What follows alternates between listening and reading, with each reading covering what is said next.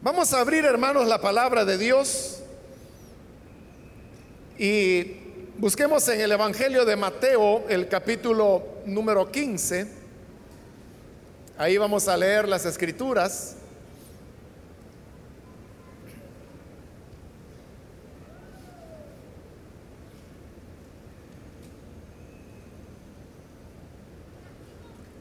Dice el Evangelio de Mateo capítulo 15, versículo 1 en adelante.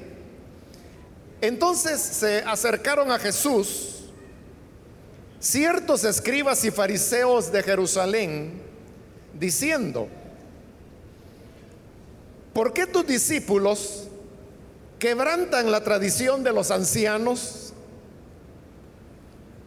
Porque no se lavan las manos cuando comen pan. Respondiendo él les dijo, ¿por qué también vosotros quebrantáis el mandamiento de Dios por vuestra tradición? Porque Dios mandó diciendo, honra a tu padre y a tu madre, y el que maldiga al padre o a la madre, muere irremisiblemente. Pero vosotros decís, Cualquiera que diga a su padre o a su madre, es mi ofrenda a Dios todo aquello con que pudiera ayudarte, ya no ha de honrar a su padre o a su madre.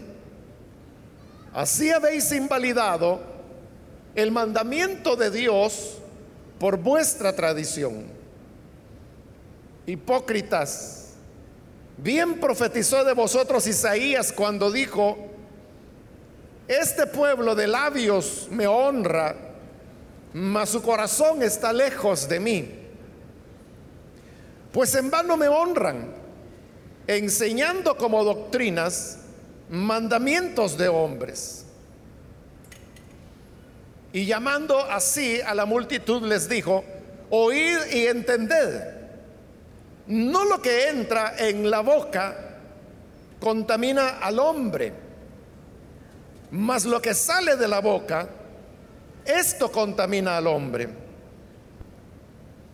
Entonces acercándose a sus discípulos, le dijeron, ¿sabes que los fariseos se ofendieron cuando oyeron esta palabra? Pero respondiendo él dijo, toda planta que no plantó mi Padre Celestial será desarraigada. Dejadlos son ciegos guías de ciegos. Y si el ciego guiare al ciego, ambos caerán en el hoyo. Respondiendo Pedro le dijo, explícanos esta parábola. Jesús dijo, también vosotros sois aún sin entendimiento. ¿No entendéis que todo lo que entra en la boca va al vientre y es echado en la letrina. Pero lo que sale de la boca, del corazón sale. Y esto contamina al hombre. Porque del corazón salen los malos pensamientos, los homicidios, los adulterios, las fornicaciones, los hurtos, los falsos testimonios, las blasfemias. Estas cosas son las que contaminan al hombre, pero el comer con las manos sin lavar no contamina al hombre. Hasta ahí dejamos la lectura. Pueden sentarse, por favor, hermanos. Hermanos, hemos leído en esta ocasión estos versículos que nos hablan de una discusión que hubo entre el Señor Jesús y los escribas y fariseos que habían llegado para poderlo interrogar. En esta ocasión, el tema en disputa es que tanto los fariseos como los escribas estaban muy molestos porque los discípulos del Señor Jesús no cumplían con la tradición de los ancianos la cual enseñaba que había que lavarse las manos antes de comer. Hay que aclarar de entrada, hermanos, que el tema de discusión ahí no tenía nada que ver con el tema de la higiene, que es la que se nos enseña ahora desde los primeros grados de escuela, que por razones de higiene hay que lavarse las manos antes de comer. Pero en esta época no era ese el tema. Aquí era una cuestión puramente religiosa y la molestia era que los discípulos del Señor no estaban guardando las tradiciones de los ancianos. ¿Cuáles eran las tradiciones de los ancianos? Bueno, las tradiciones eran aquellas enseñanzas que se habían venido añadiendo a la palabra de Dios a lo largo del tiempo. Pero una tradición tiene la característica que con el tiempo se vuelve autoritaria. Y en el caso de hablar de la palabra de Dios y las tradiciones, la tradición tiene la característica que hay un momento en que comienza a disputarle la autoridad a la palabra de Dios.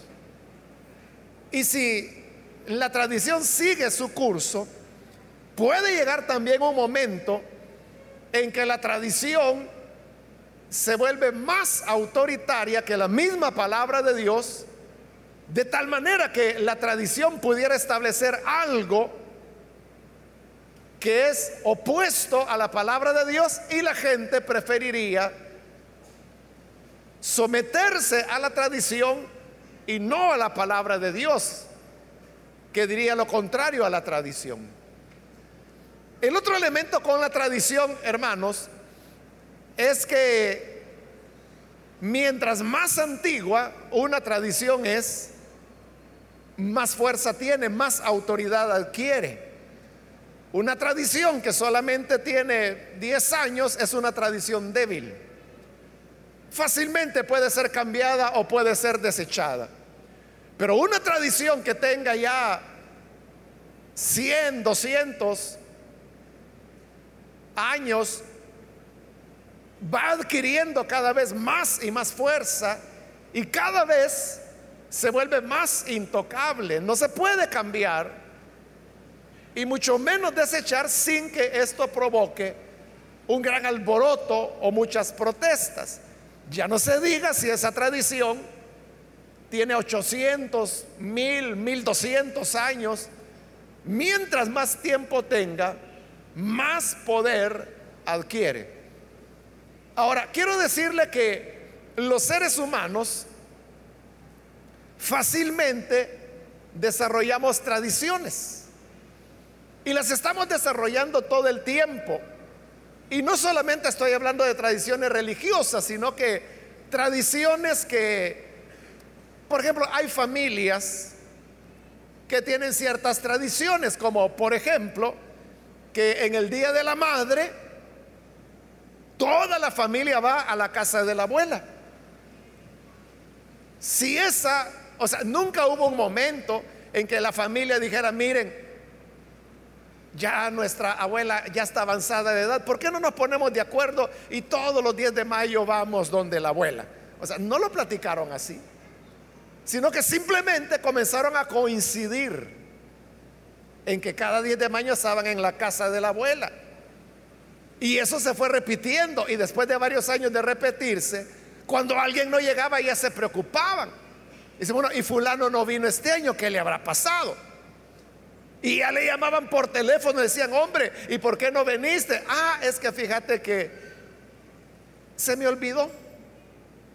Entonces ya le comienzan a decir, qué bárbaro. Si este es el único día en que todos estamos con la abuela, ¿y cómo es que se te olvida? Entonces lo comienzan a regañar. Porque para ellos, como ya es tradición de familia hacer eso, faltar a esa tradición ya se considera como algo grave. Aunque para todas las demás familias no ir donde la abuela el 10 de mayo no es necesariamente una gran falta, ¿no? Quizá la mayoría no lo hace. Entonces ese es el poder de las tradiciones, pero las tradiciones también se dan en el campo religioso y quizá allí es donde cobran más fuerza porque se llega a una confusión entre lo que es una tradición y lo que es la revelación de Dios a través de su palabra, que era lo que allí ocurría. Por eso el Señor les dice, citando al profeta Isaías, en vano me honran, dice el Señor, enseñando como doctrinas mandamientos de hombres. Es decir, eran tradiciones humanas, pero que se enseñaban como doctrina, como que si fuera palabra de Dios. Y la Biblia no decía nada de eso. A veces, hermanos, nosotros señalamos a la iglesia católica, porque la iglesia católica, o sea, por lo menos son sinceros, ¿no? En el sentido en que ellos dicen, reconocemos dos fuentes de autoridad, la palabra de Dios y la tradición. Vaya, le digo, por lo menos ellos son sinceros que dicen, esas son nuestras dos fuentes de autoridad. En cambio los evangélicos decimos, no, nosotros solo tenemos una fuente de autoridad y es la Biblia. Las tradiciones no decimos nosotros, eso es lo que decimos. Pero en la práctica, hermano, el evangélico tiene sus propias tradiciones. Existen las tradiciones evangélicas y esas tradiciones de hombres muchas veces se enseñan como que si fuera doctrina. De tal manera que hay personas que comienzan a confundir lo que es una costumbre, una tradición de hombres, con lo que es algo que en verdad la palabra de Dios enseña. Y el problema de la tradición es que le dije que hay un momento en que comienza a competir en autoridad con la Biblia, se pone mano a mano. Y si la tradición tiene más tiempo, entonces puede llegar a ser más autoritaria que la misma escritura. Ese es el tema que se está desarrollando acá. Entonces, había una tradición de los ancianos que decía que antes de comer había que lavarse las manos. Pero le decía, no era por razones higiénicas, sino que era porque en los libros de Moisés usted puede encontrar que habían varias razones por las cuales Moisés decía que una persona podía llegar a contaminarse ceremonialmente. Por ejemplo, cuando tocaba un cadáver, cuando tocaba un animal muerto, cuando había algún tipo de flujo corporal, ya fuera en el caso de la mujer su periodo menstrual, o en el caso del hombre cuando había tenido una emisión de semen, o cualquier enfermedad que le hiciera supurar de sus genitales al hombre, también lo hacía inmundo. De todas esas condiciones y otras, hacía que el hecho de tocar o tener contacto pudiera, más bien, de acuerdo a Moisés, se contaminaba quien tenía ese contacto.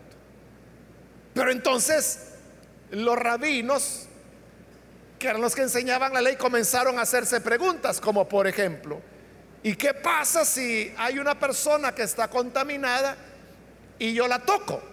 Bueno, la ley de Moisés decía que si yo entraba en contacto con una persona que estaba contaminada o con alguna de las pertenencias o vestimentas que esa persona tenía, yo también me contaminaba. Entonces comenzaron ellos a imaginar que, por ejemplo, quizás alguien venía de enterrar a un familiar en el, eh, en el cementerio. Por lo tanto, esa persona estaba ceremonialmente contaminada. Pero no dice nada y encuentra por el camino a un amigo, lo saluda y al saludarlo hay un contacto físico. Entonces, el amigo, por haber tocado, se contaminaba. Entonces, ¿cómo saber si uno estaba contaminado o no. Entonces fue que ellos dijeron, bueno, para no correr riesgo, lo mejor es que la persona se purifique, que se lave las manos. Era un lavamiento no higiénico, sino que era un lavamiento de tipo ceremonial, ceremonial religioso. Entonces lo pusieron como norma que cada vez que se iba a comer había que lavarse las manos, no vaya a ser que yo me vaya a contaminar.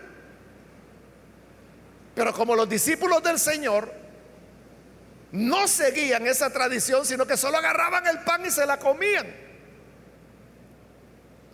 Entonces por eso hoy le dicen, ¿por qué tus discípulos quebrantan la tradición de los ancianos? Y Jesús le responde, ¿y ustedes por qué quebrantan la palabra de Dios?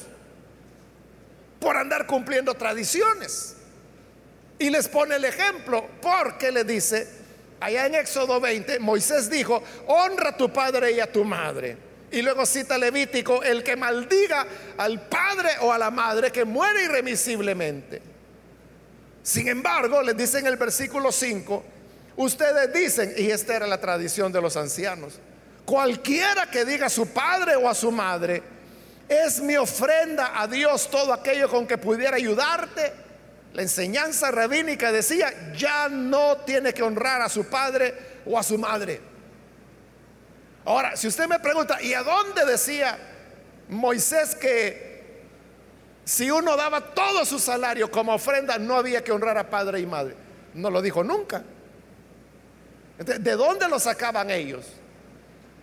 Las tradiciones judías tenían tres fuentes.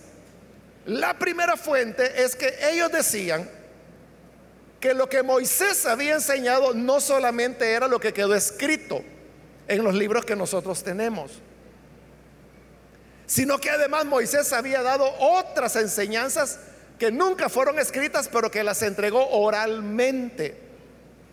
Y que oralmente se fueron trasladando de generación en generación y así habían llegado hasta ellos. O sea, eso no tenía, no era cierto, no tenía validez histórica, pero ellos así lo decían. Bueno, esa era una fuente. La segunda fuente era cuando habían controversias sobre diversos temas y se reunían los doctores de la ley y ellos determinaban algo. Esas determinaciones era otra fuente de las tradiciones. Y la tercera fuente era, hermanos, las opiniones que los rabinos podían tener ante cualquier tema que se les consultara y que se iban como popularizando y propagando. De esas tres maneras se iba nutriendo la tradición de los ancianos. alguien por allí había dicho, porque Moisés decía, el hijo tiene que honrar a su padre y a su madre, y eso significaba que cuando los padres llegaban a una edad en que ya no podían valerse por ellos mismos para su sostenimiento económico, el hijo era el deseo de Dios que sostuviera económicamente a sus padres. Pero luego alguien preguntó, ¿y qué tal si un hijo hace un compromiso con Dios y le dice, Señor, todo lo que yo voy a ganar en este mes, todo mi salario, yo te lo voy a dar como una ofrenda para ti. Entonces, como era todo el salario, todo lo daba para el templo. Entonces venía la pregunta, pero mire, si yo todo se lo ofrecía al Señor, ¿cómo quedo con mis papás?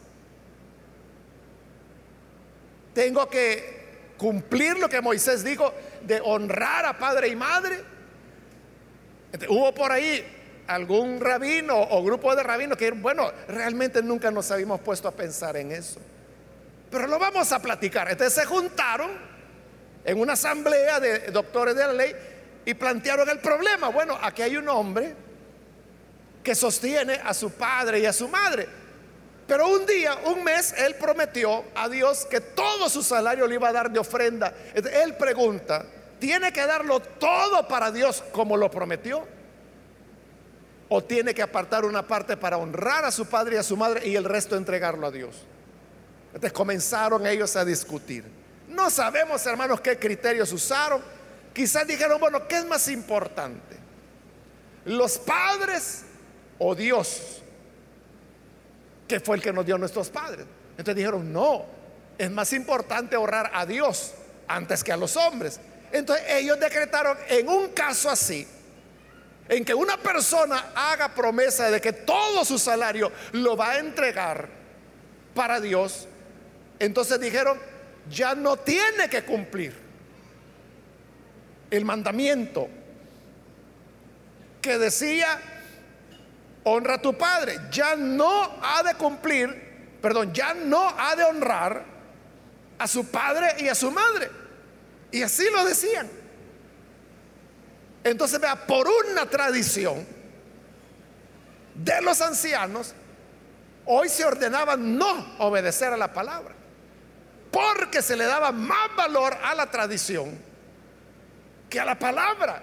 Y por eso Jesús les dice, así han invalidado el mandamiento de Dios por vuestra tradición.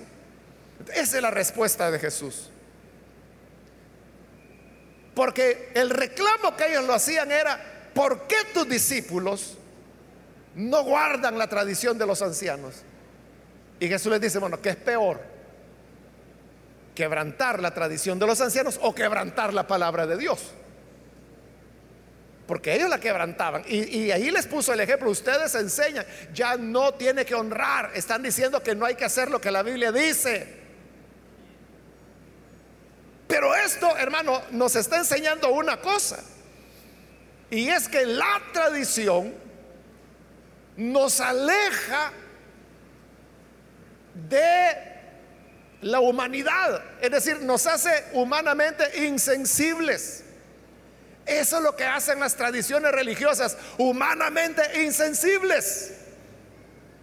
Porque vea, ahí era más importante que todo el dinero se le entregara al templo de Dios, aunque en ese mes el papá y la mamá estuvieran aguantando hambre. Y le decían, hijo, ¿qué tal? Bien, papá, por acá. Hijo, no, no sé si será olvido, pero mira, ya pasó una semana del tiempo que nos dabas la ayudita y hoy no nos la has dado y vieras que ya no tenemos que comer con tu mamá. Entonces le dice, ah, no, papá, lo siento mucho porque yo hice una promesa con el Señor que este mes todo mi salario era para el templo, así que no le voy a poder ayudar. Así que ahí aguanten hambre. Eso era inhumano. Sobre todo porque ellos eran ya ancianos y no tenían manera de valerse por sí mismos para obtener el sustento. Entonces, yo le pregunto, ¿qué era más importante para Dios? que llevaran más dinero para los sacerdotes en el templo o que ese hombre cuidara de su padre y su madre ancianos. ahí está. La tradición nos hace insensibles, nos hace inhumanos, nos hace, hermanos, volvernos duros hacia las personas.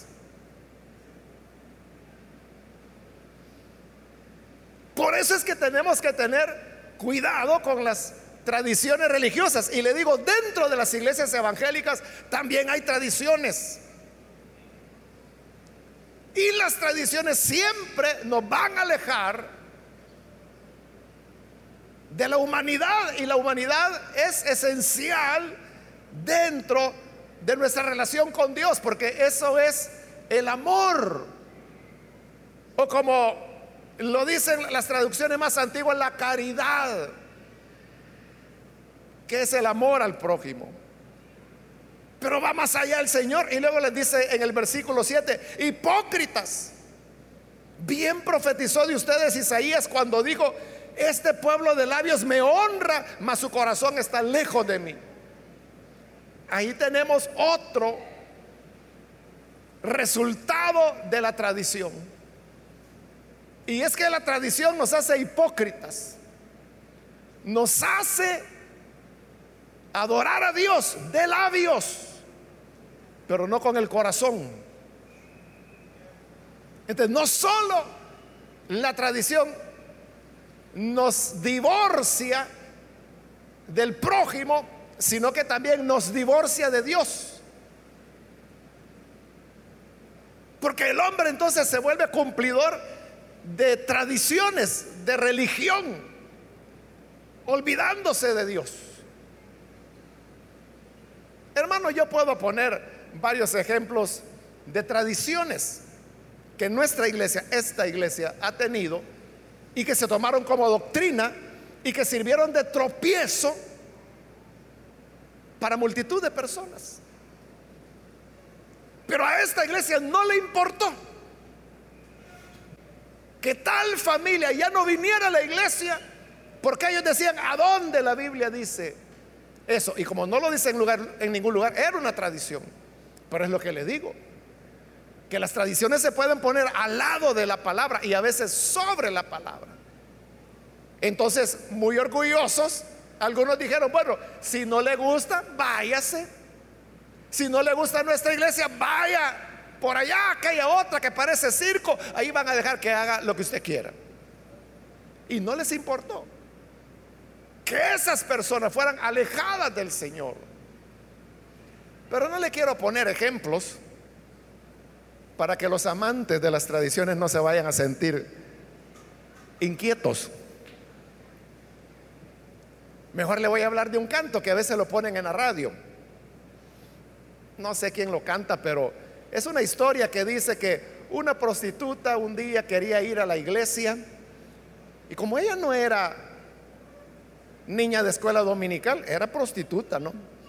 Entonces ella fue como se viste toda prostituta, con su faldita corta y su blusa escotada.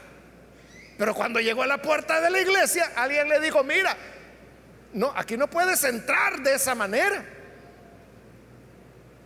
Porque a la casa de Dios no se viene en minifalda ni con blusa escotada.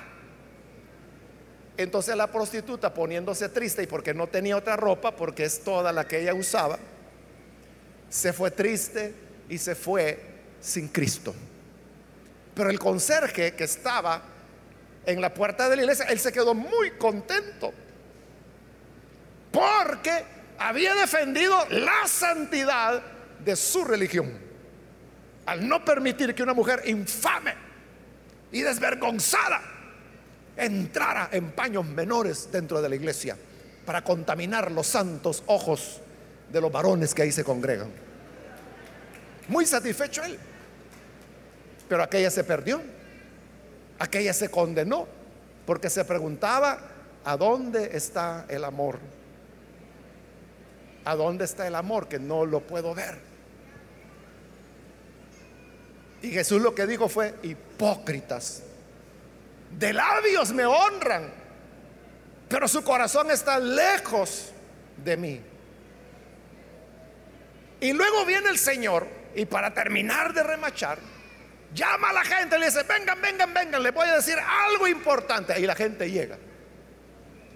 Y le dice, no es lo que entra en la boca del hombre lo que lo contamina, es lo que sale de su boca.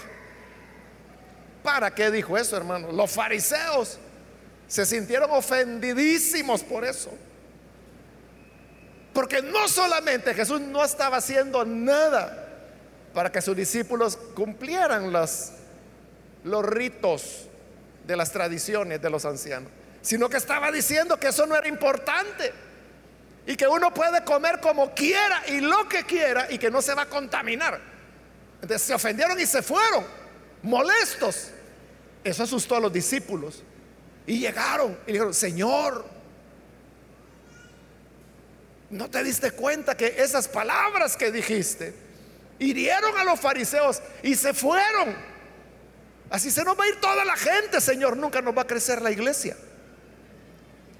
Y Jesús les dijo, déjenlos, déjenlos que se vayan.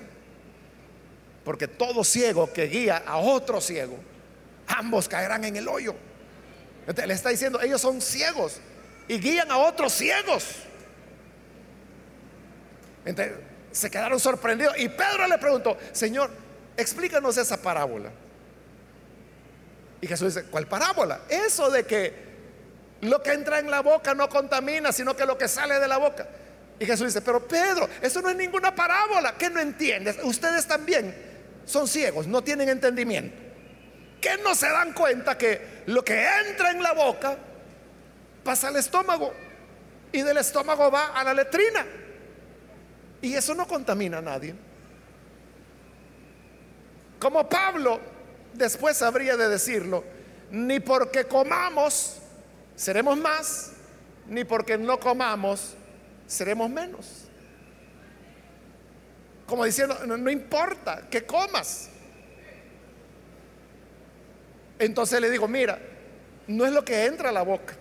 Eso no va a contaminar al hombre, pero lo que sale de la boca, eso sí, porque lo que sale de la boca es lo que está en el corazón.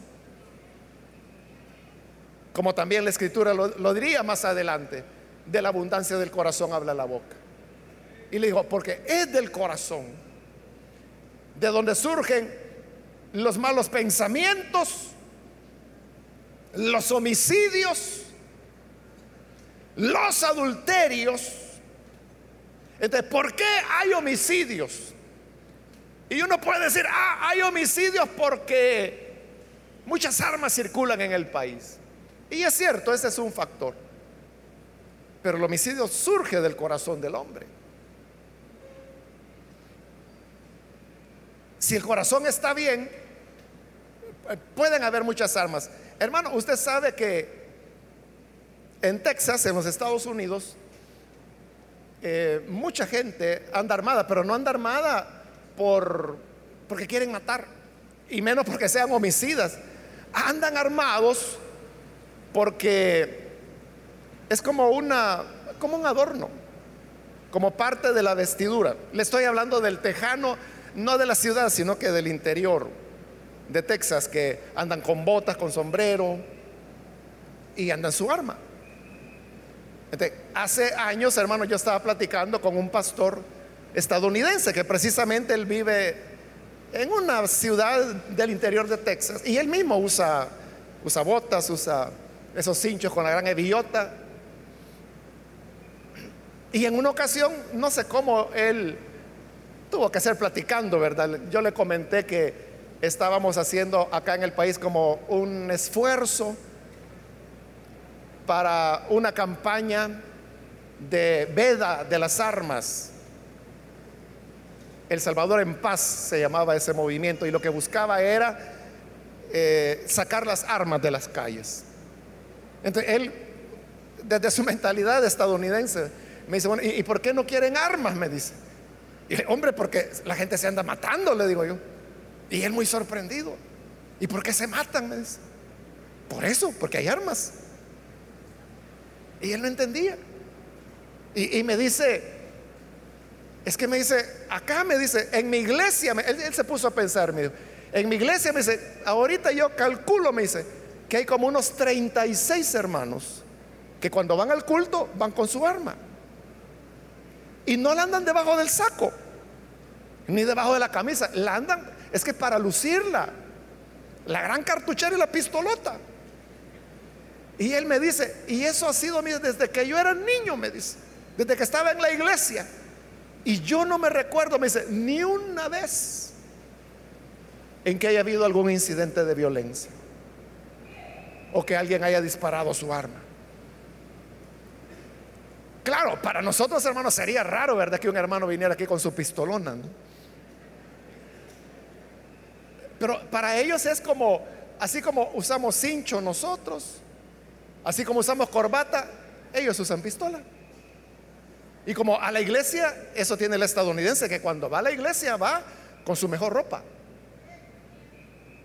No como nosotros que en chancletas vienen algunos a la iglesia. No las escondas, ya la vieron.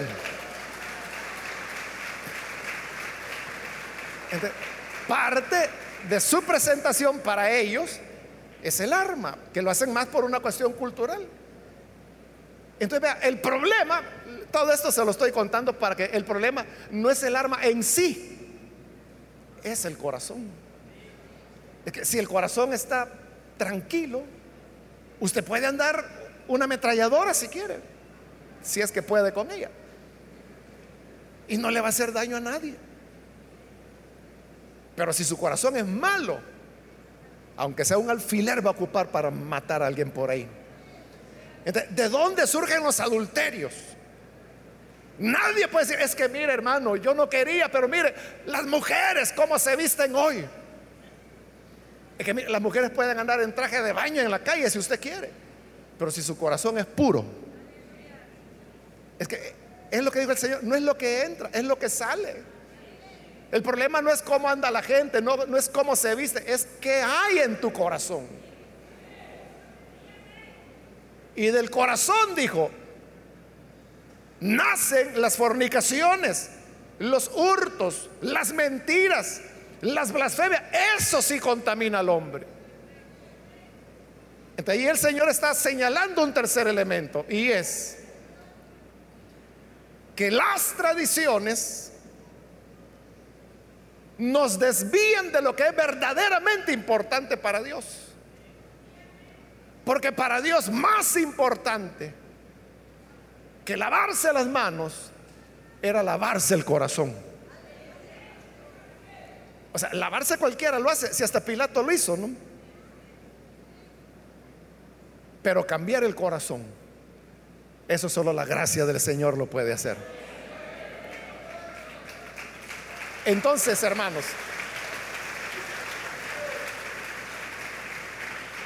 hemos aprendido tres cosas. Y es que las tradiciones nos hacen inhumanos, insensibles, nos quitan el amor al prójimo. Segundo, las tradiciones nos alejan de Dios, nos hacen hipócritas. Aunque de labios decimos honrarle, nuestro corazón está muy lejos de Él. Y tercero, las tradiciones nos desvían de lo que realmente a Dios le importa y nos fijamos en los detalles, en las tradiciones. Como que si haciendo tradiciones la gente va a agradar a Dios cuando lo que Dios pide es otra cosa.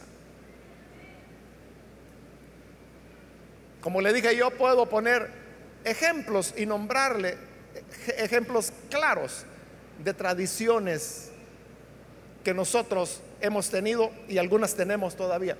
Pero para que nadie se vaya incomodado a su casa, no las menciono. Pero el que tenga oídos, que oigan. Y quiera darle a Dios entendimiento para que comprenda la palabra de Dios. Amén.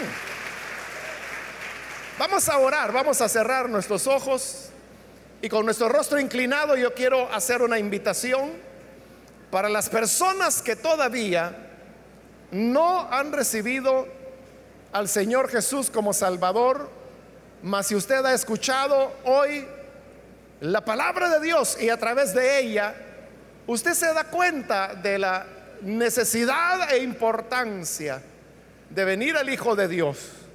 Yo le invito para que en el lugar donde está se ponga en pie si usted necesita recibir al buen Salvador.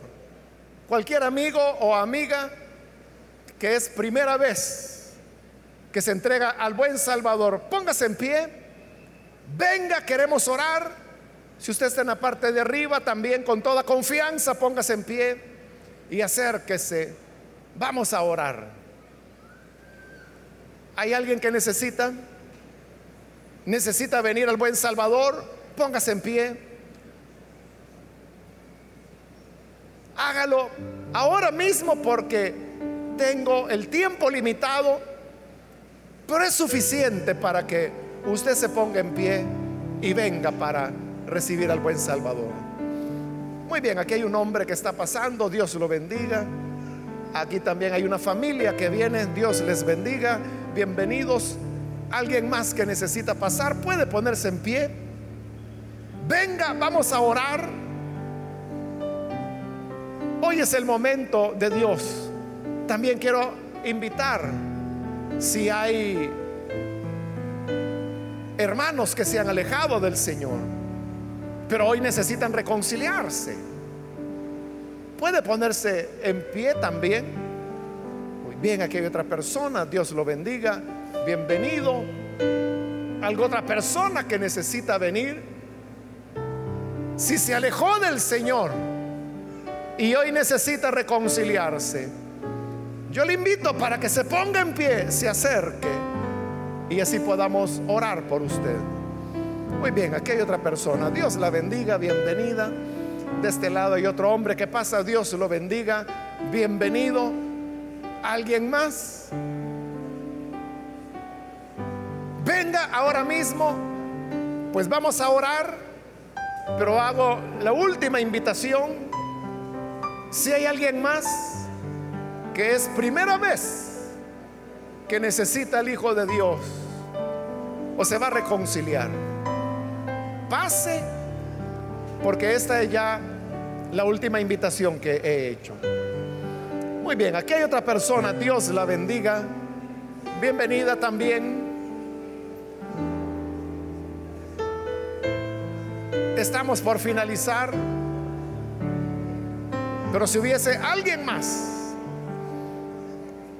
hoy es el momento para que la gracia del Señor le alcance. A usted que nos ve por televisión también le invito para que se una con las personas que están aquí al frente y ore con nosotros recibiendo al Señor como su Salvador. Padre, te damos las gracias por cada persona que está aquí al frente, como también aquellos que a través de televisión, de radio o de internet están abriendo sus corazones para creer a tu palabra. Señor amado, perdónales, límpiales y que ellos puedan tener un auténtico encuentro con tu Hijo, de tal manera que tu gracia y tu misericordia les pueda salvar. Ayúdanos, Padre, para que seamos fieles a tu palabra desechando las tradiciones por apariencia de piedad que tengan, pero no enfocándonos en nada más que en tu palabra, que es la que nos redime y es la que nos salva. Ayúdanos a ser fieles de la verdadera doctrina que es la que tú has revelado a través de tu palabra. Por Jesucristo, nuestro Salvador, lo pedimos. Amén y amén. Amén. Bendito sea el Señor.